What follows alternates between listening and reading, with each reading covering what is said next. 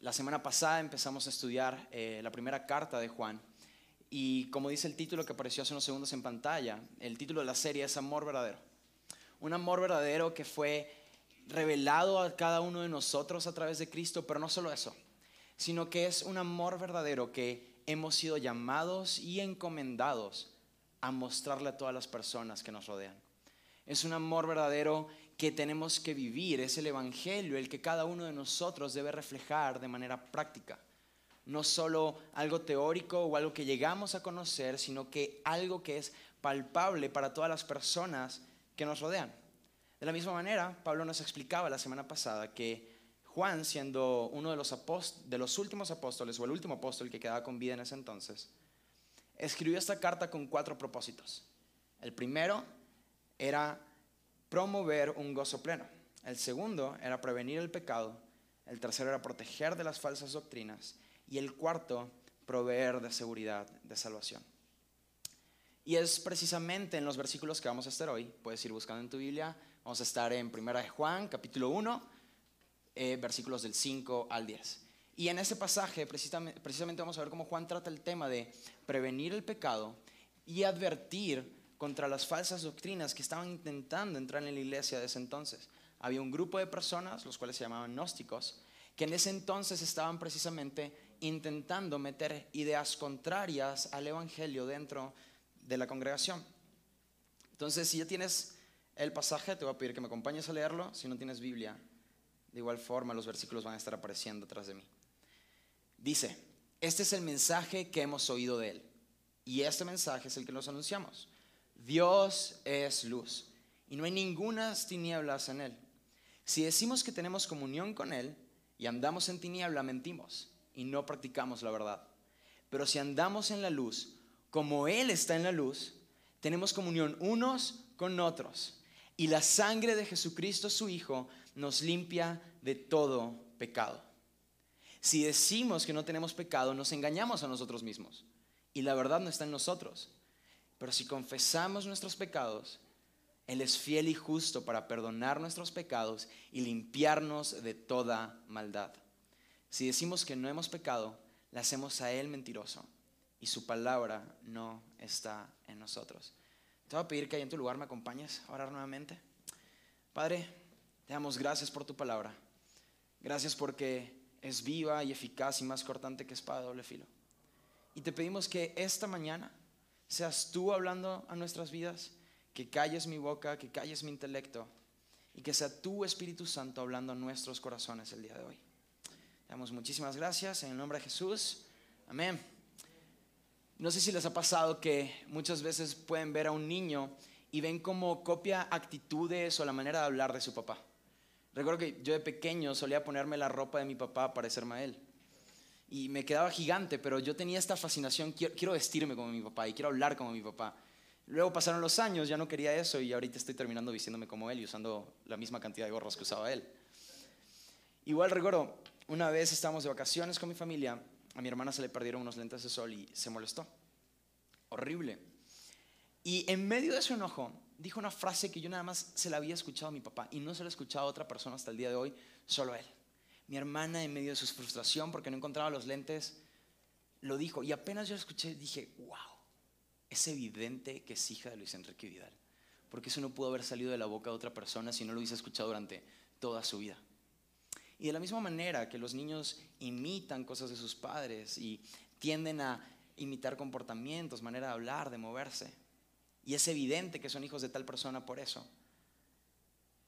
Nosotros como creyentes la luz de Cristo debe ser evidente en nuestras vidas por la manera en la que tratamos con el pecado. Si estás tomando apuntes, te lo voy a repetir para que lo escribas. La luz de Cristo debe ser evidente en la vida de un creyente por la manera en la que trata con el pecado. Juan en los primeros versículos de esta carta, que fueron los que estudiamos la semana pasada, él da una introducción, da saludos acerca de de lo que iba a tratar la carta, de un prólogo, un preámbulo. Sin embargo, en el versículo 5 empieza la tesis de lo que él va a querer decir. Y si me acompañas al versículo 5, vemos que lo primero que dice es, este es el mensaje que hemos oído de él. ¿Quiénes habían oído este mensaje? Los apóstoles, los discípulos. Y este es el mensaje que nosotros anunciamos. Dios es luz y no hay ningunas tinieblas en él. Juan, antes de empezar a decir cualquier otra cosa, se va a ocupar en abrir explicando quién es Dios y dando una referencia. ¿Quién es Dios? Dios es luz y no hay ninguna tiniebla en él. En Juan 4:24, en el Evangelio de Juan, vemos que Juan dice que Dios es espíritu. Luego más adelante, y los vamos a ver en los capítulos siguientes, conforme sigamos avanzando con la serie de Primera de Juan, en, en Primera de Juan 4.8 dice que Dios es amor, pero esta vez se refiere a él como luz. Dios es luz. Y cuando leí este pasaje, a, mí se me venía a la mente una vela. Pensaba en Dios es luz y decía, no sé por qué se me viene la imagen de, de, una vela, como cuando se va la luz y hay una vela encendida en el cuarto. ¿Qué es lo primero que se te viene a la mente cuando piensas en Dios es luz? ¿Qué es la primera imagen que llega? O a lo mejor qué versículo asocias con Dios es luz. ¿Sabes? Tal vez podemos llegar a pensar que cuando Juan está hablando acá de Dios es luz, se está refiriendo a su santidad o se está refiriendo a la pureza de Dios o a, la majestad de Dios. Pero si me acompañas a Juan, el Evangelio de Juan, capítulo 1, versículo 4, va a aparecer igual en pantalla, dice, en él estaba la vida y la vida era la luz de los hombres. Y Juan 8:12, eh, capítulos más adelante, dice, Jesús les habló otra vez diciendo, yo soy la luz del mundo. El que me sigue no andará en tinieblas, sino que tendrá la luz de la vida. Vemos que Juan en este momento no se está refiriendo precisamente a santidad o a pureza, sino que en Dios está la luz que nos guía hacia la vida. Y esa luz que nos guía hacia la vida es revelada a nosotros a través de Cristo. Te lo repito, en Dios está la luz que nos guía hacia la vida. Y esta luz es revelada a nosotros a través de Cristo. Sabes, en Jesús vemos la luz eterna de Dios, desde el momento de su nacimiento hasta el momento de su resurrección. La vida entera de Jesús estaba llena de la luz de Dios. Ahora, si volvemos al, eh, versículo de Juan 8:12, dice, yo soy la luz del mundo. El que me sigue no andará en tinieblas. En el versículo en el que estamos, Dios es luz y no hay en él ninguna tiniebla. No hay tiniebla alguna en Dios. La luz es positiva, las tinieblas son negativas. Y Juan constantemente va a hacer este, este contraste entre lo bueno y lo malo, la verdad y la mentira, la fe y la incredulidad, el amor y el odio. En este caso es un contraste entre Dios es luz y en Él no hay tiniebla alguna. Luz y tinieblas. No hay armonía entre la luz y las tinieblas. No hay armonía entre Dios y el pecado. Dios es tres veces santo. Y no hay forma en la que tú y yo nos podamos relacionar con Él a menos de que sea a través de haber sido reconciliados por Cristo. ¿Es Cristo el que esa relación fracturada entre Dios y el hombre? Cristo donde había muerte, Él hace vida y hace algo nuevo. Para que podamos tener relación con aquel que nos creó y glorificar su nombre. Cuando habla de la verdad en el versículo 6, habla del Evangelio. Y es este el Evangelio en el que nosotros que hemos creído y en, en el cual hemos puesto nuestra fe. El cual nos reconcilia con Él. Ahora, a nosotros haber creído en el Evangelio, nos volvemos creyentes, nos volvemos hijos de Dios. Ahora, si Dios es luz, nosotros como sus hijos estamos llamados a andar en, en luz. Cualquiera que tiene comunión con Dios, que nos hacemos llamar hijos de Dios, no podemos caminar y vivir vidas en tinieblas. Él, en él, está la luz, la gloria, la verdad, la santidad y la pureza. El pecado y las tinieblas es todo lo contrario a esto. Por medio del Evangelio, Cristo nos ha llamado de las tinieblas a su luz admirable. Porque somos llamados a tener una comunión con Él y glorificar su nombre al caminar en la luz. Ahora, si me acompañas al versículo 6, versículo 7, vamos a darle lectura nuevamente. Dice, Si decimos que tenemos comunión con Él y andamos en tiniebla, mentimos y no practicamos la verdad. Pero si andamos en la luz, como Él está en la luz, tenemos comunión unos con otros. Y la sangre de Jesucristo, su Hijo, nos limpia de todo pecado. De nuevo, si estás anotando, puedes escribir en tu libreta el segundo punto. Porque Dios es luz, si andamos en luz, estamos en comunión con nuestros hermanos. Te lo repito, porque Dios es luz, si andamos en luz, estamos en comunión con nuestros hermanos. Cuando hablamos de comunión, hablamos de una relación íntima, una relación fraternal, una relación de padre e hijo, una relación donde toda nuestra vida es expuesta ante la luz de Dios, donde no hay nada que le podamos ocultar. Una relación donde tú y yo tenemos acceso al Padre, donde ese velo se partió y ya no hay nada que nos separe y podemos ir a Él. No hay nada que le tengamos que ocultar porque no hay nada que le podamos ocultar. A lo mejor hay veces que hay cosas que están obstruyendo tu comunicación con Dios. A lo mejor hay un pecado que está obstruyendo tu comunicación con Él. Pero no es que Él se haya olvidado de ti o que ya no tengas acceso a Él. Es que nosotros mismos, por esa vergüenza, pensamos que no podemos ir a Él, pero sí podemos. Esa relación, esa comunión que tenemos con Él es la misma que los gnósticos rechazaban.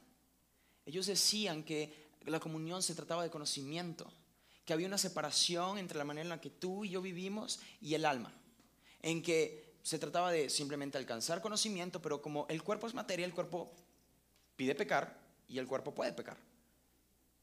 Y no hay ningún problema. Esa era la idea que los gnósticos estaban tratando de meter en la iglesia. Eso, eso que va totalmente contrario a lo que creemos y totalmente contrario al Evangelio, era lo que se estaba infiltrando entre ellos. Y a lo mejor es algo que tú y yo hemos llegado a pensar. A lo mejor muchas veces podemos llegar a creer que nos basta con ir a la iglesia el domingo o con ver la transmisión en línea. Y que eso es suficiente. Total, sigo escuchando de Dios, sigo leyendo mi Biblia de vez en cuando. No hago el devocional de 30 minutos diario, pero dos de siete. Y creemos que eso es suficiente y creemos que eso está bien y que ahí queda. Pero no es así, porque la vida cristiana tiene que llevarse a la, práctica, tiene que llevarse a que reflejemos verdaderamente la luz de Cristo en nuestras vidas. Algo que me encanta es como vemos que en estos versículos Juan no dice, ellos dicen que tienen comunión con Él, porque Juan estaba totalmente hablándole acerca de la ciudad de los gnósticos. Él no dice, si ellos dicen que tienen comunión con Él, pero ellos andan en tiniebla, ellos mienten, no practican la verdad, no. Si decimos que tenemos comunión con Él y andamos en tiniebla, no practicamos la verdad. Juan en todo momento se incluye a él y a la audiencia a la cual él estaba hablando. Porque no estamos exentos a caer en pecado. Porque no estamos exentos a que esto suceda en nuestras vidas en algún punto. A lo mejor una temporada de tu vida estuviste viviendo así. A lo mejor decías creer en Dios y decías que eras cristiano, pero tu vida reflejaba algo totalmente distinto. Y Juan sabe que no estamos exentos de que eso suceda.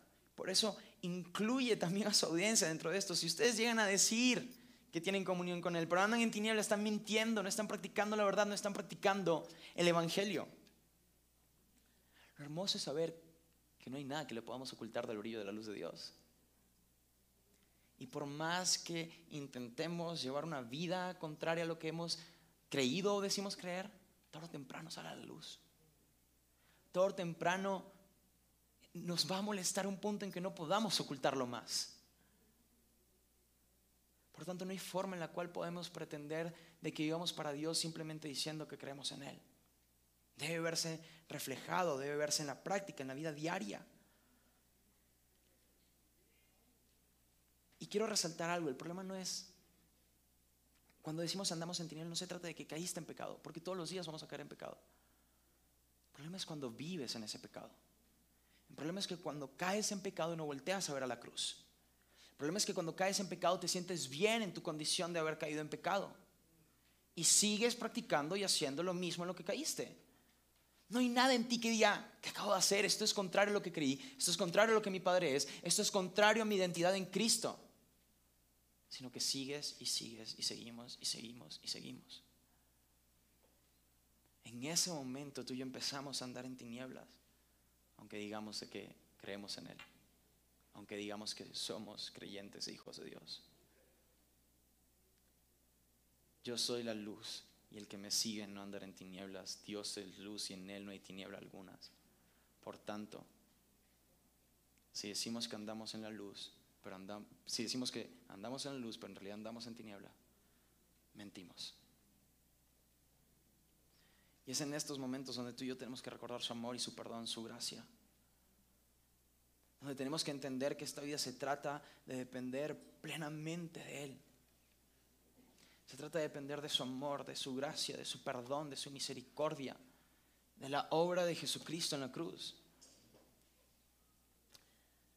No practicar el Evangelio es ir en contra de todo aquello que tú y yo hemos dicho creer. El Evangelio no se puede quedar en nuestras vidas en mero conocimiento. Tiene que ser la forma en la que vivimos. Amor, paz, bondad, dependencia, sometimiento, misericordia, gracia. Decimos que Jesús es manso, aprendimos que es manso y humilde. Eso hemos aprendido de Él en eso hemos creído. Fue la humildad la que llevó a Jesucristo a la cruz. Y en eso creemos. Y eso mismo que, que creímos, que creemos y que aprendimos de Cristo debe caracterizar la forma en la que vivimos. El Evangelio debe caracterizar la forma en la que vivimos, la forma en la que nos conducimos, la forma en la que hablamos, las cosas que compartimos, nuestros temas de conversación el cómo enfrentamos un problema, el cómo recibimos la crítica, el cómo recibimos la exhortación, el cómo nos ponemos cuando alguien nos ofende. Debe ser el Evangelio el que se muestre en esos momentos. Versículo 7 dice, pero si andamos en la luz, como Él está en la luz, tenemos comunión unos con otros. Y la sangre de Jesucristo, su Hijo, nos limpia de todo pecado. Sabes, algo que siempre me ha encantado y, me sorprendió la primera vez que vine a Lumina hace ya eh, casi un año, más, hace ya más de un año, es que hay gente de todos los países. En aquel entonces me recuerdo que había una, una señora que era alemana, eh, Valle es argentino, yo soy venezolano, Cristian también, James es coreano, y somos de diferentes partes de contextos totalmente distintos, de estados, de ciudades diferentes. Pero lo que nos une no son ese tipo de cosas, no nos unen gustos. Los podemos compartir. Pero no es eso lo que causa la unión de que todos nosotros estemos aquí hoy. Es Cristo. Es el Evangelio el que nos tiene aquí hoy. Es el Evangelio el que, a pesar de que a lo mejor hay gente que no le va a Gallos y le va a Atlético San Luis, Carlito los puede amar aún así. Porque no nos une un gusto, un placer momentáneo. No nos une un hobby. Nos une aquel que murió por nosotros y nos hizo iglesia para que exaltemos y glorifiquemos el nombre de Cristo. Entonces cuando el Evangelio se convierte en nuestra forma de vida, ya no te vas a poner a ti por encima del otro, sino que vas a considerar al otro como superior a ti mismo y lo vas a amar y vas a dar de gracia lo que de gracia recibiste del Hijo de Dios. El perdón que recibimos del Padre, eso vamos a dar. Eso es lo que nos une. Cuando estamos en luz, porque Dios es luz, cuando andamos en la luz, tenemos comunión unos con otros. Recuerdan que dije hace unos momentos que Juan se incluía a él dentro de las oraciones. Juan se incluía a sí mismo dentro de lo que decía. Y, es precisamente esto lo que me lleva a mi siguiente punto. Porque Dios es luz y nosotros pecamos, necesitamos la obra de Cristo para permanecer en la luz. Tú y yo no estamos exentos a pecar. Y porque Dios es luz y nosotros pecamos, necesitamos de la obra de Cristo para permanecer en esa luz a la que hemos sido llamados a andar. Sí, tenemos que poner de nuestra parte en buscarle, pero tenemos que, tenemos que recordar y necesitar y entender que es la obra de Cristo lo que nos va a hacer permanecer en esa luz. ¿Por qué no me acompañas al versículo 8? Dice lo siguiente. Si decimos que no tenemos pecado, nos engañamos a nosotros mismos y la verdad no está en nosotros. Si confesamos nuestros pecados, Él es fiel y justo para perdonar nuestros pecados y limpiarnos de toda maldad. Si decimos que no hemos pecado, le hacemos a Él mentiroso y su palabra no está en nosotros. Me quiero quedar un momento en el versículo 8 cuando dice, si decimos que no hemos pecado, nos engañamos a nosotros mismos y la verdad, el Evangelio no está en nosotros. Los gnósticos también llegaban a afirmar que ellos podían alcanzar la perfección y que llegaba un punto en que ellos podían llegar a ser perfectos, en que podían llegar a vivir una vida totalmente sin pecado, perfecta, sin mancha. De nuevo, totalmente contrario al Evangelio. Sin embargo, vemos que en el versículo 8 dice, nos engañamos a nosotros mismos, pero si nos vamos al versículo 10 dice, también hacemos a Dios mentiroso. La palabra nos habla de nuestro pecado. La palabra nos habla de nuestra naturaleza caída. Romanos 3:23, por cuanto todos pecaron, están destituidos de la gloria de Dios. No hay forma en la que tú y yo podamos decir que no hemos pecado o que somos perfectos o que ya llegamos a un punto en el que el pecado no se manifiesta en nuestras vidas. Nos engañaríamos a nosotros mismos diciendo eso y haríamos a Dios mentiroso el mismo vacío que hay en nuestros corazones y que constantemente podemos llegar a sentir o llegamos a sentir en un momento. Es evidencia de nuestro pecado, porque ese vacío es consecuencia de ese pecado que nos separó de Dios. No podemos engañarnos a nosotros mismos, no podemos engañar a Dios. Hemos pecado, todos. Y eso devela nuestra necesidad de un Salvador. Revela cuánto necesitamos de la obra de Cristo en la cruz, de cuánto necesitamos de Él. No podemos engañarnos a nosotros mismos. No podemos hacer o decir que Dios es mentiroso. Ahora, versículo 9. Si confesamos nuestros pecados, Él es fiel y justo para perdonar nuestros pecados y limpiarnos de toda maldad quiero leerlo de nuevo. Y quiero que conforme lo leo verdaderamente puedas pensar y analizarlo. Si confesamos nuestros pecados, Él es fiel y justo para perdonar nuestros pecados y limpiarnos de toda maldad. Tal vez hayas venido hoy pensando que no hay manera que puedas tener una relación con Dios o que ya no hay manera en la que puedas relacionarte con Él.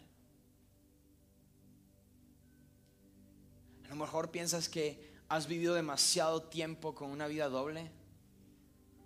O a lo mejor incluso puedes llegar a estar pensando que en realidad soy cristiano. En realidad soy salvo.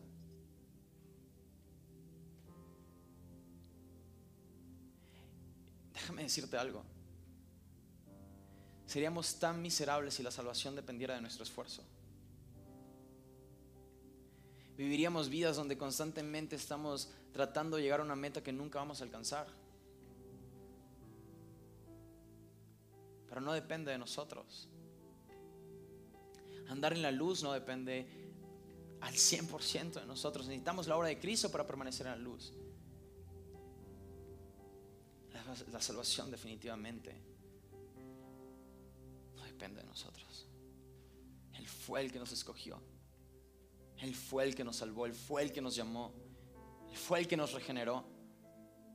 Él es el que nos tiene cada uno de nosotros aquí hoy escuchando el Evangelio.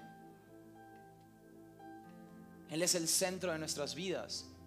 Y es por lo que Él hizo en la cruz hace dos mil años que tú y yo hoy podemos estar en la luz y podemos tener relación con Dios va a ser por nosotros, nunca va a ser por nuestro performance o por qué tantas buenas cosas hacemos. No, debe ser una carga. Porque esto se trata de Cristo, de exaltar su nombre, de exaltar quién es Él. Él es fiel a su palabra. Que si nosotros confesamos nuestros pecados,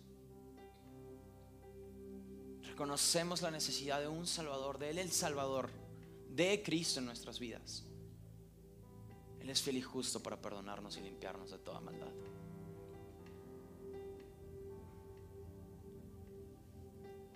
Y si somos creyentes, si ya hemos creído en Él y nuestra fe ha sido puesta en el Hijo de Dios, esto se debe ver reflejado. Y debemos vivir vidas en agradecimiento a ello. Qué hermoso es haber sido perdonado, ¿verdad? Qué hermoso es saber que tenemos ya acceso para tener una relación con Dios. Qué bello saber que no depende de nosotros. Que por gracia hemos sido perdonados aún con toda la basura que llegamos a hacer. Ahora, ¿no es eso lo que también tenemos que reflejar? La vida que vivió Cristo y la vemos a través de toda la Biblia es esa la forma en la que tenemos que vivir. Y eso es lo que debe llegar a nuestra mente cada mañana cuando se te cruce alguien en la calle y lo primero que quieras hacer es bajar el vidrio y recordarle hasta de que se va a morir. El Evangelio debe ser lo que inunde nuestras mentes, lo que inunde nuestros corazones y lo que nos lleve a la práctica. Constantemente estar reconociendo que lo necesitamos a Él, que somos de Él, que no podemos vivir sin Él y que en orden para permanecer en la luz necesitamos la obra de Cristo en la cruz. Recordarnos mutuamente el Evangelio, animarnos unos a otros. Cuando un hermano cae, tú levantarlo, ayudarlo a ver a la cruz. Porque ese es el llamado, vamos a caer, el día de mañana vas a caer, esa es la realidad. A lo mejor hoy en la tarde vas a caer en pecado. Pero eso no quiere decir que te tienes que quedar ahí. Porque en medio de las tinieblas la luz de Cristo está allí y puedes voltear a ver a la cruz para que Él te levante.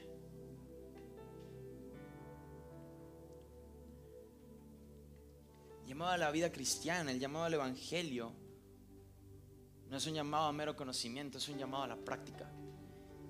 Y puede ser que estés leyendo la Biblia 24/7, que ya te hayas inscrito al Instituto Lumina, que estés leyendo mucha literatura cristiana, pero ¿cómo eso de lo que estás llenando tu mente y tu corazón se está viendo reflejado en la práctica en la vida diaria?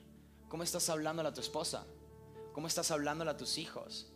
¿Qué pasa cuando viene alguien en el trabajo a decirte que hagas algo que tú sabes que no tienes que hacer? ¿Qué pasa cuando a lo mejor te llega una propuesta para tener más éxito, pero ah, tú sabes que en realidad no es lo que Dios quiere? ¿De qué manera estamos viviendo el Evangelio diariamente? Quiero poner una mochila sobre ti esta mañana y que sientas un peso. Porque lo hermoso de esto, y lo hermoso del Evangelio, es saber que nuestra alma encuentra descanso al recordar que todo esto sucede cuando vivimos vidas en dependencia a Cristo, cuando vivimos vidas que dependen de Él. dice un catecismo, creo que es el de Westminster, que habla de que el único deber del hombre es glorificar a Dios al deleitarse en Él.